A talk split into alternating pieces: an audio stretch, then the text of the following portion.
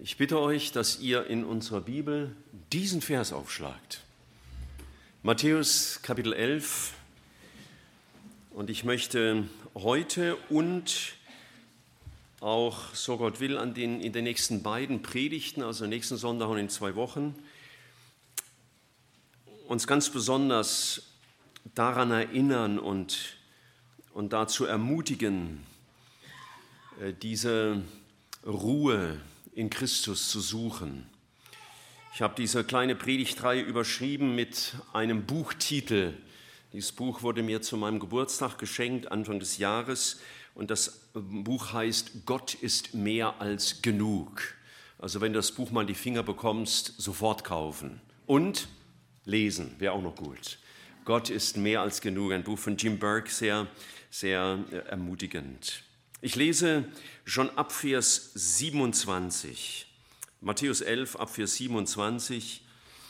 Alles ist mir von meinem Vater übergeben worden und niemand erkennt den Sohn als nur der Vater. Und niemand erkennt den Vater als nur der Sohn und der, welchem der Sohn es offenbaren will. Kommt her zu mir alle, die ihr mühselig und beladen seid, so will ich euch erquicken.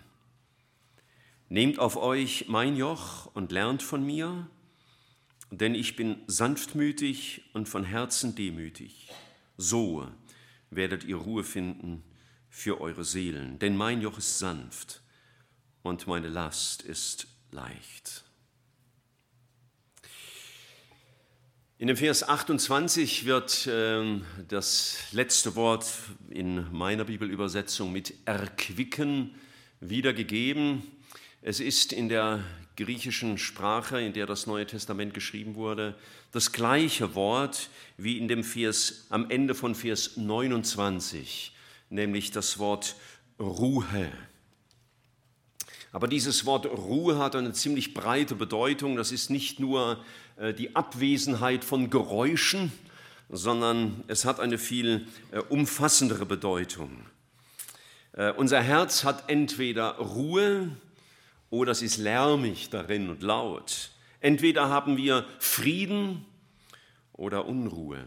Entweder ist in unserem Herzen Ordnung oder Chaos. Ruhe ist also einmal das Gegenteil von Lärm, von auch Belastung. Wir sagen ja manchmal, lass mir mal meine Ruhe. Damit meinen wir nicht, alle Phonzahlen dieser Welt auf Null zu drehen, sondern lass mich jetzt mal in Ruhe mit deinen Anforderungen und deinen Wünschen oder was auch immer. Ähm, Ruhe ist auch das Gegenteil von Arbeit. Ja, wir, die meisten von euch müssen heute nicht arbeiten, sondern haben einen Tag der Ruhe. Ich hoffe, ihr nutzt ihn äh, so, wie es Gott gefällig ist. Und manchmal ist Ruhe auch das Gegenteil von Überforderung. Ja, wir sind erfüllt mit allen möglichen Aufgaben und und wir sagen manchmal, ich wünschte mir nur meine Ruhe. Und darunter stellen wir uns sehr verschiedene Dinge vor. Der eine eine Bergwanderung, der andere irgendwo im Liegestuhl am Strand mit einem netten Getränk und der dritte wiederum nur Decke über den Kopf, Bett und Schluss. Ja, Ruhe ist auch ein Synonym für Frieden, eine, eine Haltung des Friedens. Und Ruhe kann eben, wie es der Übersetzer der Schlachterbibel gesagt hat, auch Erquickung bedeuten. Äh, der Paulus schreibt mal dem Philemon einen Brief und sagt zu ihm, die Herzen der Heiligen sind durch dich erquickt. So wird es übersetzt. Das ist die eine Seite, Ruhe. Wer sehnt sich nicht nach Ruhe. Ich hoffe, all die Geschwister, die heute nicht da sind, weil sie vielleicht im Urlaub sind, die finden diese Ruhe. Und dann haben wir aber den Begriff hier im Vers 28, mühselig und beladen. Das heißt auch so viel wie ermüdet und geplagt und abgearbeitet oder zerschlagen, unter einem hohen Druck stehend von einer großen Last gedrückt sein. Vielleicht ist das oft eher deine Lebenswirklichkeit, das mühselig und beladen sein statt Ruhe. Also wenn es so ein Aufzeichnungsgerät gäbe, das in deinem Leben die Phasen aufzeichnet, so automatisch. Jetzt ist er gerade in der Ruhe und jetzt ist er mühselig und beladen und dann würde das am Wochenende mal ausgewertet werden. Dann weiß ich nicht, was bei dir so rauskäme. Ich weiß es von mir, äh, ihr auch nicht. Und wenn wir in solchen Situationen sind, dann wünschen wir uns Erfrischung. Das haben wir jetzt auch gerade durchgemacht. Wir haben äh, vielleicht mehr gestöhnt als uns gefreut an der Hitze. Und wir haben nur einen Gedanken gehabt. Wann kommt endlich die Erfrischung? Durch Regen, durch Abkühlung. Nun, das zweite haben wir schon bekommen. Für den Regen dürfen wir weiter beten. Jesus hat diesen Satz, kommt her zu mir alle, die ihr mühselig und beladen seid, einer bestimmten Gruppe von Menschen gesagt, die damals um ihn rumstand. Das waren Juden, das war ja sein Volk. Und Juden waren es gewohnt, durch ihren alttestamentlichen Ritus, dass sie Gott irgendwie zufriedenstellen mussten, indem sie seine Gebote, diese 635 Gebote zu halten, von denen manche mit den Worten du sollst beginnen. wir haben es eben in der Einleitung schon sehr eindrücklich gehört, es kommt Gott nicht zuerst darauf an, dass wir ihn zufriedenstellen mit all dem, was wir tun, sondern dass wir in einer lebendigen Beziehung und Gemeinschaft mit ihm leben. Und als Jesus dieses Wort gebrauchte, Kommt her zu mir, die ihr mühselig seid. So hat mal ein alter Prediger, der schon beim Herrn ist, der hat das immer so übersetzt. Die hatten Mühe, selig zu werden. Sie hatten Mühe, gerettet zu werden. Sie hatten auch Mühe, glücklich zu werden, weil selig heißt auch so viel wie, wie glücklich. Und das ist vielleicht etwas, was uns auch kennzeichnet, nicht nur die Juden, die um Jesus herumstanden. Sie waren mühselig und beladen, sie haben sich abgemüht mit dem Gesetz und doch gemerkt, sie können es nicht halten. Und ähm, wer mitschlagen, mitlesen will, der darf gerne ein bisschen blättern mit mir, die anderen dürfen gerne auch zuhören. Im Hebräerbrief äh, hat der Schreiber dieses Thema aufgegriffen und er redet von dieser Ruhe des Glaubens, die Gott schenken will. Und dann sagt er ab Vers 9, Hebräer 4, ab Vers 9, also bleibt dem Volk Gottes noch eine Sabbatruhe vorbehalten, denn wer in seine Ruhe eingegangen ist, also in die Ruhe Gottes, der ruht auch selbst von seinen eigenen Werken, gleich wie Gott von den Seinen.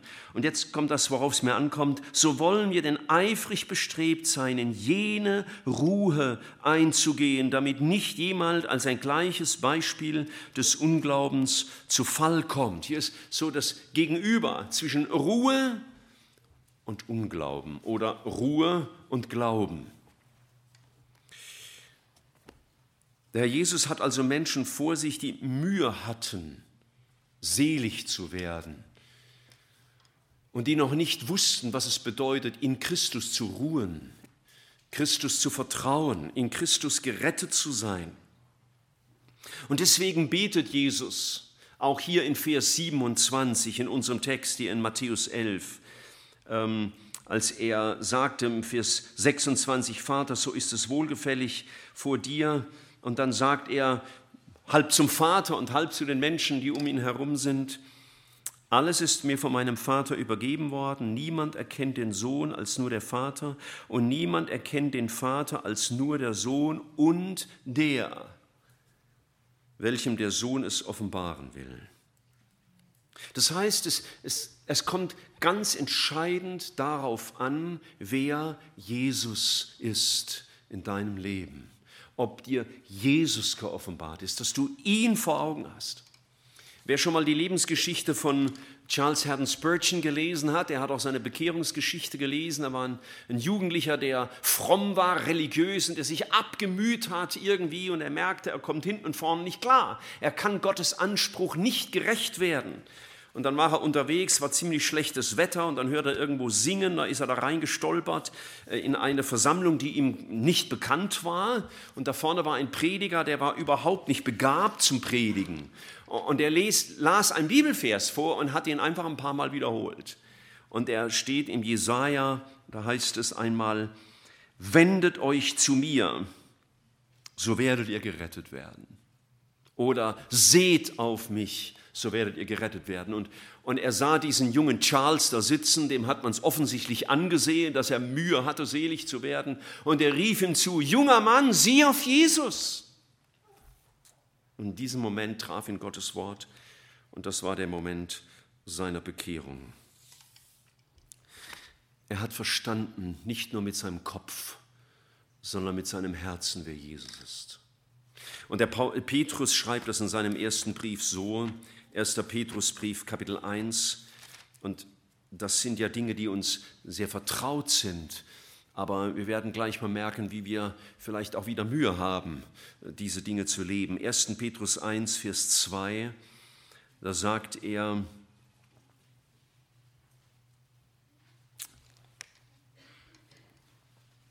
Nein, 1. Petrus 1, Vers 3, Entschuldigung.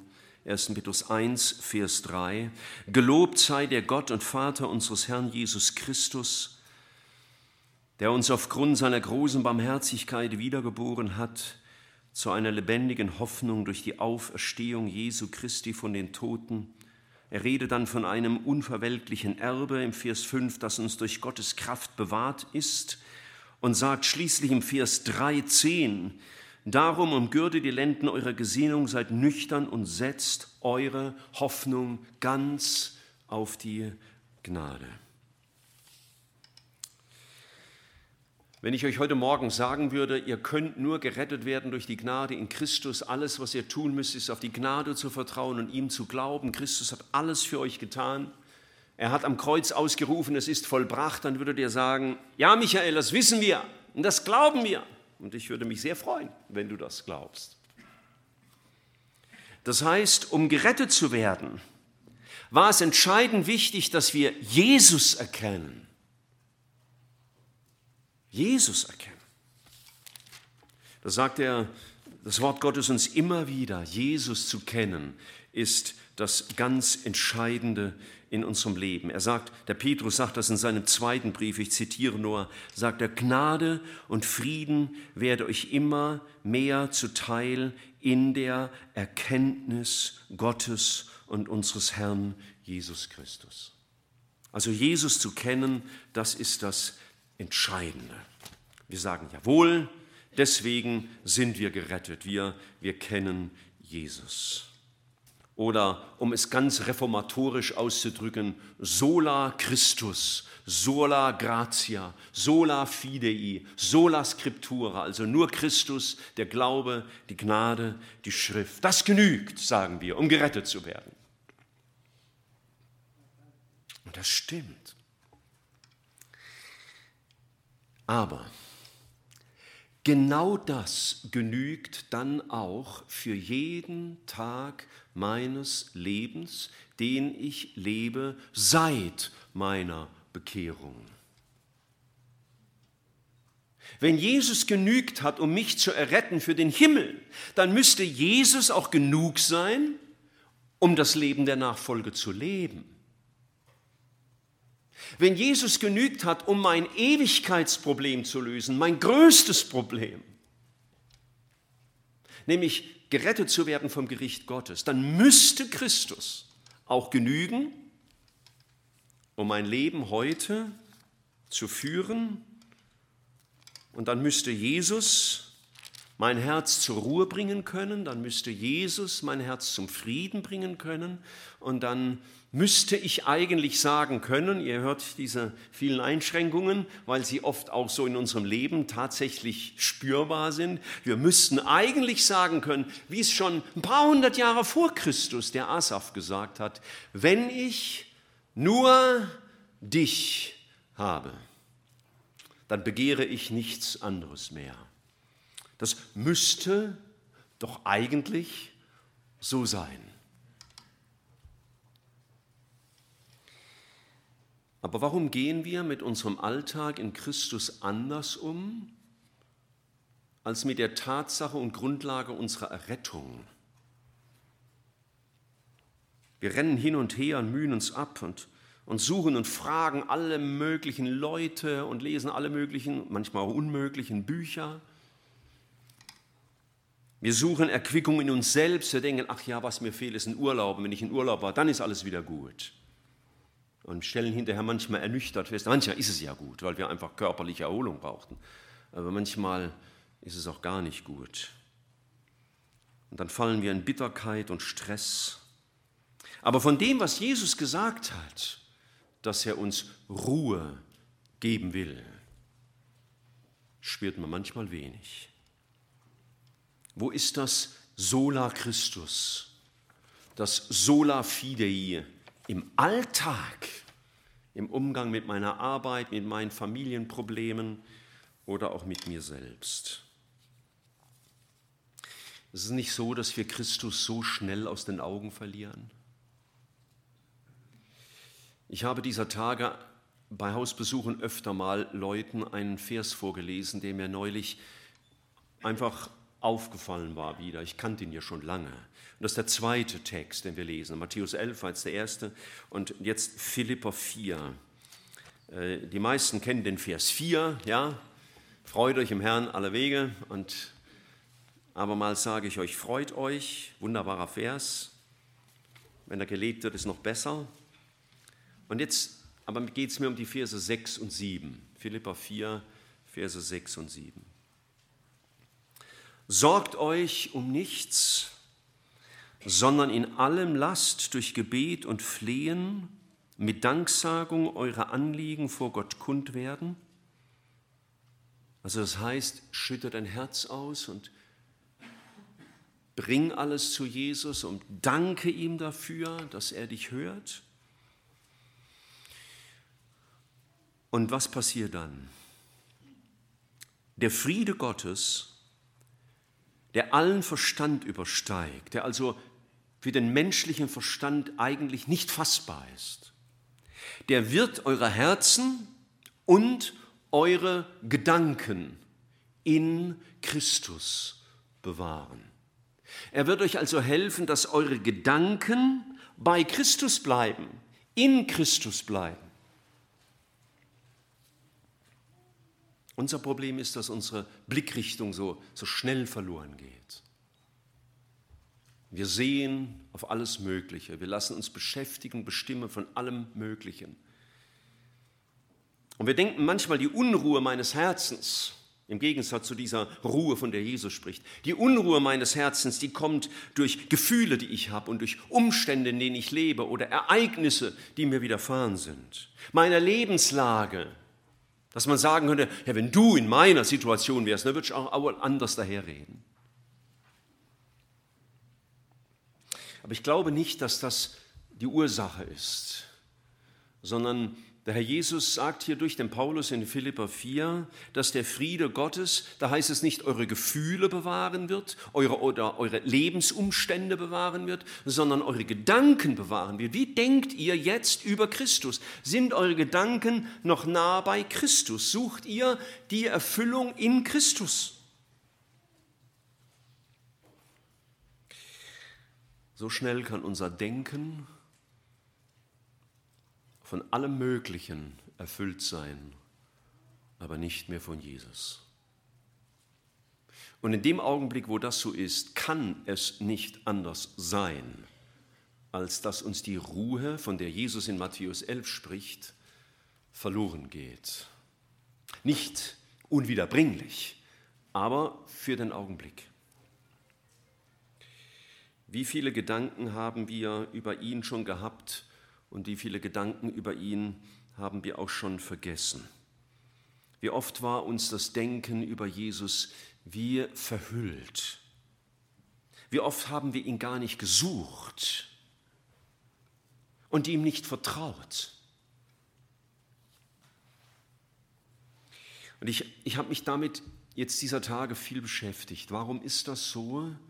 Dass wir Christen manchmal so unruhig werden, so nervös werden, so gejagt sind und nicht in diesem Frieden sind, von dem Christus spricht. Und eine erste Antwort, die wurde mir deutlich, weil wir nicht erfüllt sind von der Erkenntnis Jesu Oder soll ich es einfacher sagen, weil wir nicht voll sind von Jesus?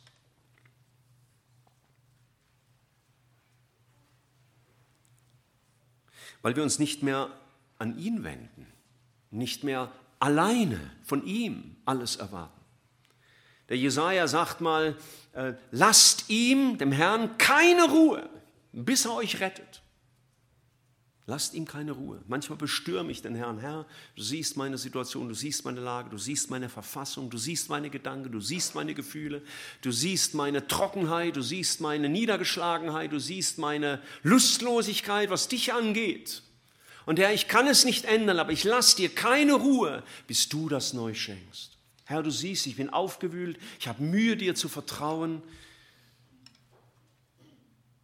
Vielleicht müssten wir von Mr. Trump etwas lernen mit leichter Abwandlung und ganz groß in unserem Denken haben, Jesus first.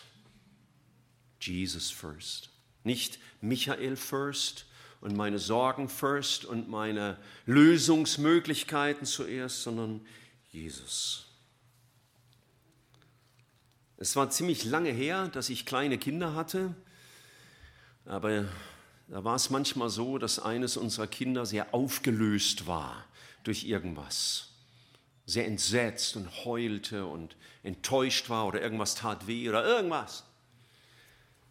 Und da musste ich manchmal das Kind auf den Schoß nehmen und es ganz festhalten und manchmal das Gesicht in die Hand nehmen und sagen, schau mich an. Hör mir zu. Äh, muss ich manchmal dreimal sagen oder fünfmal. Und so langsam hat sich das Kind beruhigt und es konnte wieder fassen, hey, bei wem sitze ich eigentlich jetzt auf dem Schoß? Da ist ja mein Papa. Mein Papa, der souverän ist, der mein Schutz ist und der mich liebt, auch wenn ich jetzt Mist gebaut habe. Und vielleicht müsste uns Gott manchmal im Bilde gesprochen, ja, so in die Hand nehmen und sagen, hey, schau mich an. Hör doch mir zu. Und manchmal muss Gott das sehr nachdrücklich tun. Es braucht vielleicht manchmal eine ganze Weile, bis wir begreifen, oh Mann, Mann, Mann, auf wen habe ich alles gehört? Ich hatte mal Besuch von einem Landwirt. Vielleicht habe ich die Geschichte euch schon mal erzählt, aber es ist schön, sie auch zweimal zu hören. Der hatte ein Pferd.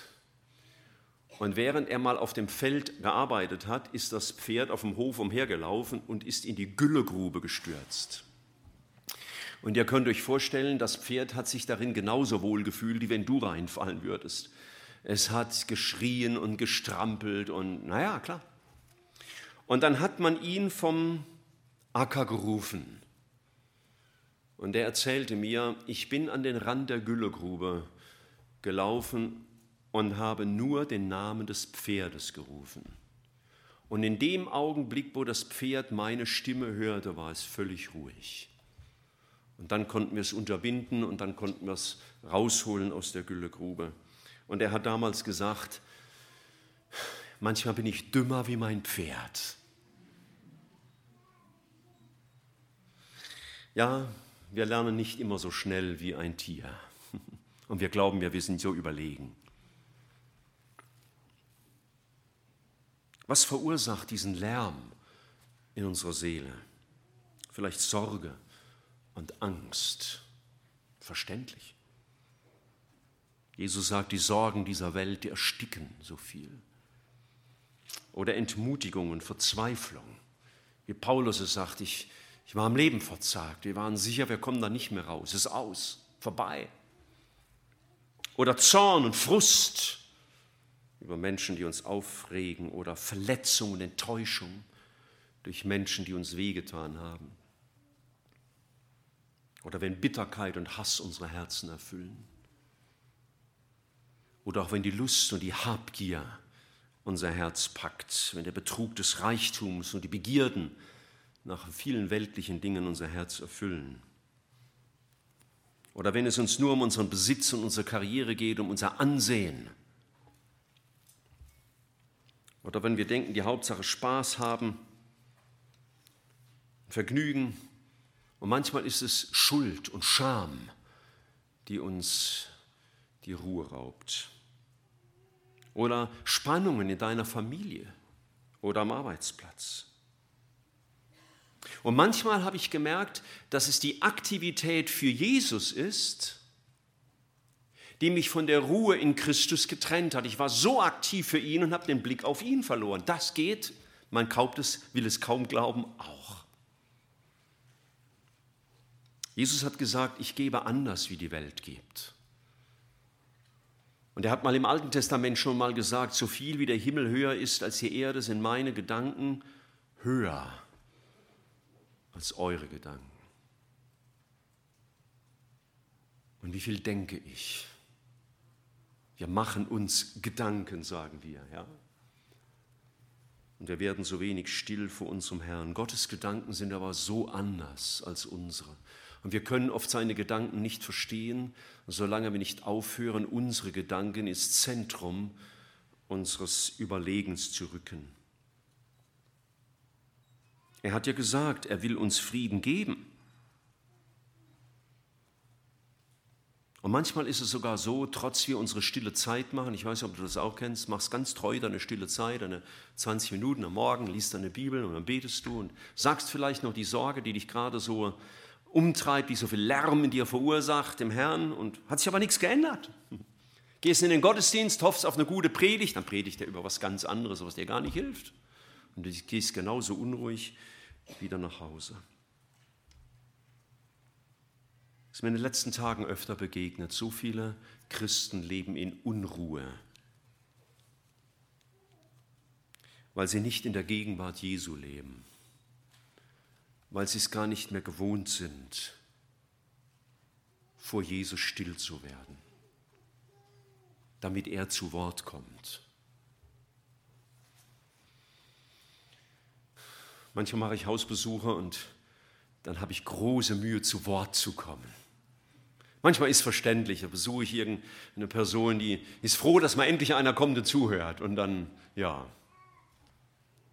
Aber manchmal ist auch zu viel des Guten. Manchmal muss ich sagen, jetzt möchte ich auch mal was sagen.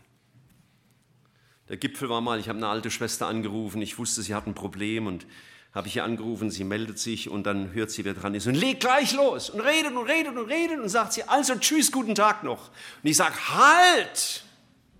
Ich konnte noch gar nicht sagen, was ich sagen wollte. Es war lustig. Aber es ist nicht lustig, wenn wir mit Gott so umgehen. So nach dem Motto, lieber Herr, hör mir mal zu und dann schütten wir ihm alles hin, dann sagen wir Tschüss, äh, wir sagen nicht Tschüss, wir sagen Amen. Und vielleicht müsste Jesus auch mal dazwischenrufen und sagen, halt, ich bin noch gar nicht zu Wort gekommen. Und vielleicht antwortet er dir mit der Unruhe deines Herzens, die sich zwangsläufig einstellt, wenn nur du und deine Überlegungen und deine Frömmigkeit und all die Dinge im Zentrum stehen und du nicht auf Jesus hörst. Jesus hat gesagt, und ich lese den Vers zum Anfang aus Matthäus 11 noch mal ein bisschen betonter. Matthäus 11, 28, kommt her zu mir, alle, die ihr mühselig und beladen seid, so will ich euch erquicken. Nehmt auf euch mein Joch und lernt von mir, denn ich bin sanftmütig und von Herzen demütig. So werdet ihr Ruhe finden für eure Seelen, denn mein Joch ist sanft und meine Last ist leicht. Ich las neulich, äh, oder ich lese derzeit ähm, äh, oft einen Kalendervers, der für August gerade in unserer Wohnung hängt. Das Psalm 23, Vers 1 kennt ja jeder von uns auswendig. Wenn ich fragen würde, Psalm 23, Vers 1, so ein Bibelleser wie du muss das eigentlich wissen. Nachts um drei, wecken, Psalm 23, 1, muss kommen, Luca, und? Der Herr ist mein Hirte, mir wird nichts mangeln. Gut, Test bestanden. In meiner englischen Bibel steht da, und das könnte man, wenn man es wörtlich übersetzt, noch ein bisschen betonen, I shall not want. Das heißt, ich begehre nichts mehr. So ähnlich wie es der Asaf gesagt hat. Herr, wenn ich dich habe, dann begehre ich nichts anderes mehr. Wow. wow. Das ist, glaube ich, die Ruhe, von der Jesus spricht. Dass Jesus so sehr mein Ein und alles ist, dass ich sagen kann, Herr, Meine Situation mag sein, wie sie will, und die ändert sich auch nicht so schnell, vielleicht nie. Aber Herr, wenn ich dich habe, dann begehre ich nichts anderes mehr. Du bist genug. Das ist der Titel meiner kleinen Reihe. Gott ist mehr als genug. Woher kommt also diese Unruhe in unserer Seele? Und eine erste Antwort, die ich heute versuche zu geben, und nächstes Mal machen wir weiter mit was anderem. Das Erste, was ich sagen will, unsere Seele kommt nicht zur Ruhe, weil wir zu wenig oder nicht geprägt sind von der Erkenntnis Gottes. So wenig geprägt von der Erkenntnis Gottes. Wir wissen oft so wenig über unseren Gott, sind nicht durchdrungen von dem, wer er ist. Im Hebräer 12 war viele Jahre mein mein Favorite in der Bibel, Hebräer 12, Vers 2, da heißt es, lasst uns aufschauen auf Jesus, den Anfänger und Vollender des Glaubens. Genauer übersetzt heißt es, lasst uns wegsehen und lasst uns hinsehen im Sinne von fixieren, ja, anstarren Lass mich wegsehen von all den Dingen, die mich da so beschäftigen wollen, wie es im Vers 1 beschrieben ist, die Last und die Sünde und, und der lange Weg, der mich müde macht.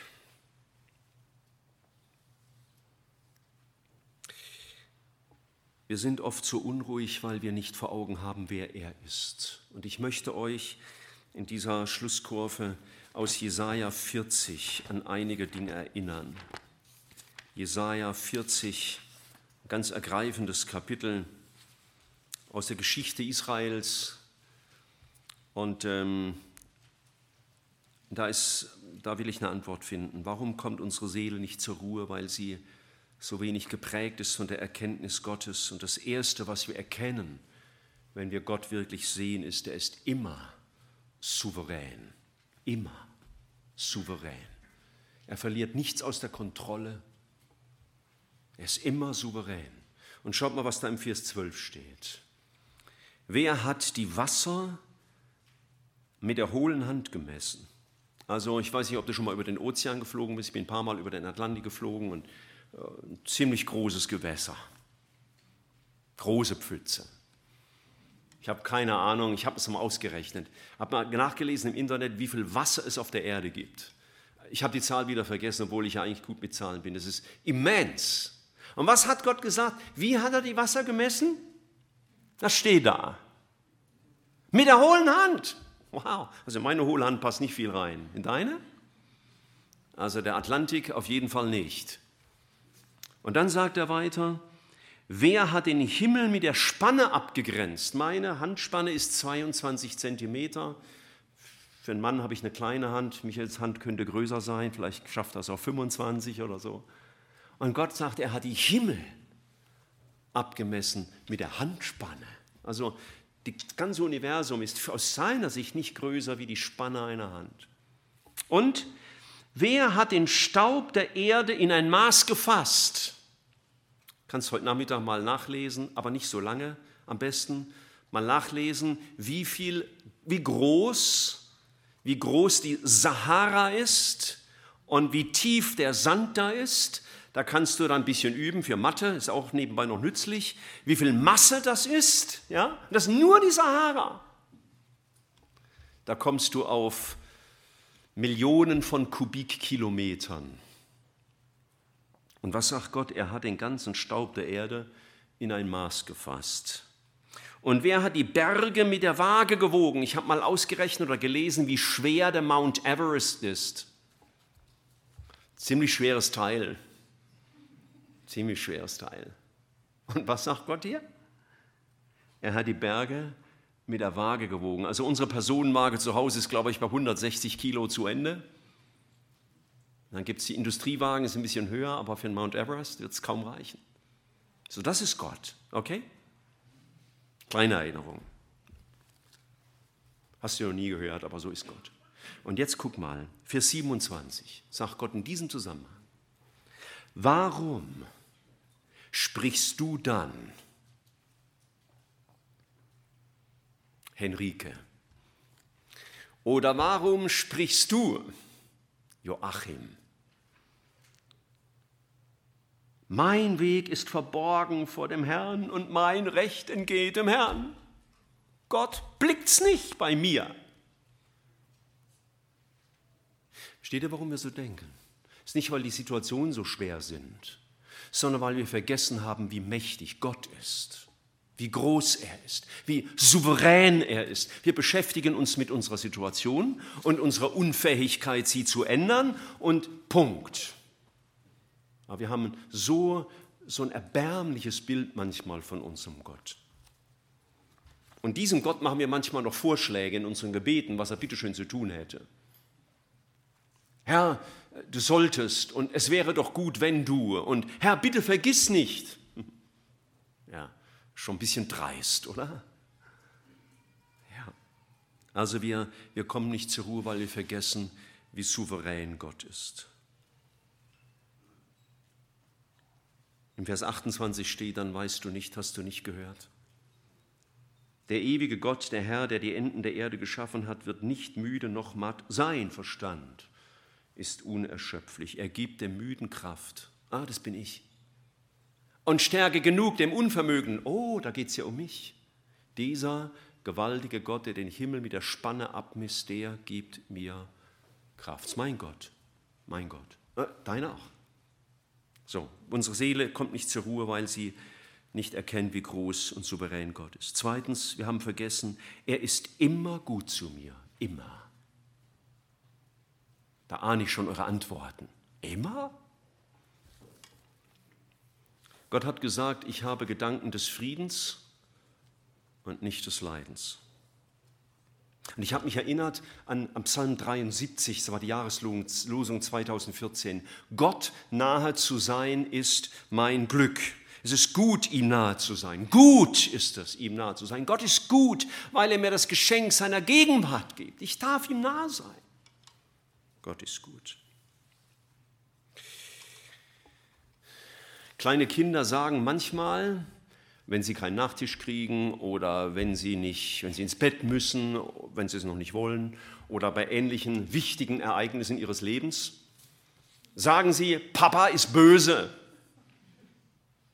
Ja, vielleicht haut ihnen der Papa mal auf die Finger, weil sie zum 28. Mal dahin fassen, wo sie nicht hinfassen sollen und sie gucken, laufen entsetzt zur Mama und sagen, Papa ist böse. Was sagt die Mama? Ja, da hast du ganz recht, Papa ist böse. Wie kann der nur? Ah, wäre schlimm, wenn sie recht hätte und wäre noch schlimmer, wenn sie es sagt. Wir würden sagen, es sind ja Kinder, gell? unreife Kinder, die sagen sowas. Papa ist böse. Papa ist nicht böse, aber er muss halt jetzt mal. Hm. Und wir kommen zu Gott, müssten es besser wissen und zweifeln daran, dass Gott gut ist. Nur weil er gerade Dinge tut, die ich mir anders vorgestellt habe, die in meinen Zeitplan nicht passen wo ich sage, Gott, du machst das verkehrt rum. Als meine kleine Schwester Nicole starb, da habe ich mich auf den Sessel zu Hause oder einen Küchenstuhl fallen lassen, habe gesagt, lieber Gott, ich weiß zwar, dass ich nicht immer ein anständiger Junge war, aber dass du mir sowas antust, das hätte ich nicht von dir erwartet. Das war dieses, Gott, du bist nicht gut. Heute weiß ich es besser. Heute habe ich das große Bild. Bin ich der, der zu definieren hat, was gut ist? Wann Gott gut ist? Ist das nicht eine hohe Anmaßung? Manche Leute sagen mir, mein Verstand steht mir im Wege, um an Gott zu glauben. Das stimmt nicht. Denn da müssten ja alle, die glauben, ganz dumme Leute sein, bei denen nichts im Weg stehen kann. Und zweitens, das Problem ist nicht, dass der Verstand im Weg steht, sondern dass wir uns weigern, Gott Gott sein zu lassen, uns ihm nicht unterstellen, sondern uns unseren Gott gemacht haben und weil er meinen Vorstellungen nicht entspricht, ziehe ich ihn in Zweifel. Das ist anmaßend. Gefährlich. Kein Wunder ist unsere Seele in Unruhe. Das Dritte, warum wir in Unruhe sind, ist, oder was wir erkennen würden, wenn wir Gott erkennen würden, ist, er liebt mich. Immer. Immer. Gibt es einen Augenblick, an dem Gott, in dem Gott dich nicht liebt? Mancher Christ sagt, ja, wenn ich sündige, dann liebt er mich nicht. Stimmt das? Das wäre ein komischer Vater im Himmel. Entschuldigt, wenn ich das so flapsig sage. Das wäre gerade so, wie wenn da oben so ein junger Vater seinem Kind sagen würde, also jedes Mal, wenn du was tust, was ich nicht will, dann habe ich dich nicht mehr lieb. Wie oft hättest du dein Kind dann nicht lieb? Vielleicht ziemlich oft. In gewissen Lebensphasen auf jeden Fall. Als ich mal in einer der schmerzhaftesten Lebenssituationen war, wo Gott mich sehr hart gezüchtigt hat, das hat richtig wehgetan. Und ich habe Gott überhaupt nicht verstanden. Habe ich dieses Wort gelesen aus Sprüche 3, Vers 12, von dem die meisten Christen nur die erste Hälfte kennen, interessanterweise. Ich habe den Test mit euch schon mal gemacht. Mal schauen, ob er ihn heute besteht. Ich sage euch nicht, wo es steht, sonst blättert ihr nach. Wen der Herr lieb hat? Ha?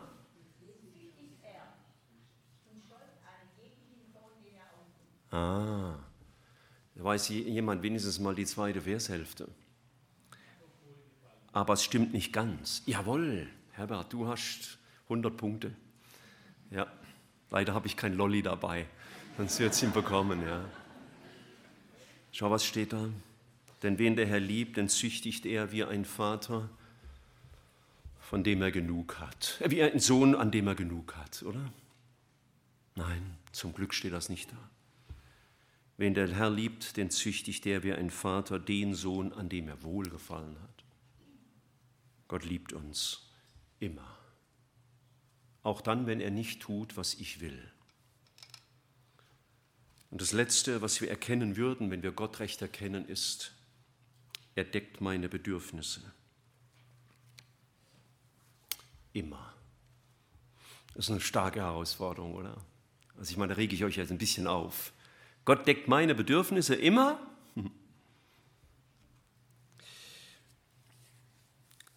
Paulus hat das den Philippa mal geschrieben. Mein Gott, fülle all euren Mangel aus nach seinem Reichtum an Herrlichkeit in Christus. Und ich verspreche dir, Gott deckt alle deine Bedürfnisse immer mit sich selbst. Gott hat nichts Größeres zu geben als sich selbst. Dafür hat er seinen Sohn gegeben. Wie könnten wir je sagen, Gott, du gibst mir nicht, was ich will? Wo er das Äußerste gegeben hat für dich. Kann dieser Sohn Gottes genug sein für dich? Ich habe gestaunt neulich wieder über Elkana. Kennt ihr Elkana? Es war der Vater von Samuel, der Ehemann der Hanna. Und die Hanna hat doch keine Kinder bekommen, ja? Und die war so traurig. Und was sagt Elkanah zu ihr? Und ich staune über diesen Mann. Er sagt zu ihr, bin ich dir nicht mehr wert als zehn Söhne? Und das war jetzt nur ein Mann. Ich weiß nicht, was die Hanna darauf geantwortet hat. Keine Ahnung. Aber wenn Jesus das sagt, bin ich dir nicht mehr wert als all das, worüber du dich heute beklagst. Wir haben uns heute Morgen beschäftigt mit Jesus will uns Ruhe schenken, das hat er versprochen. Wir haben uns gefragt, woher kommt der Lärm unserer Seele? Warum haben wir keine Ruhe so oft? Und eine erste Antwort für heute war, weil wir nicht geprägt oder erfüllt sind von der Erkenntnis Gottes. Fortsetzung nächsten Sonntag.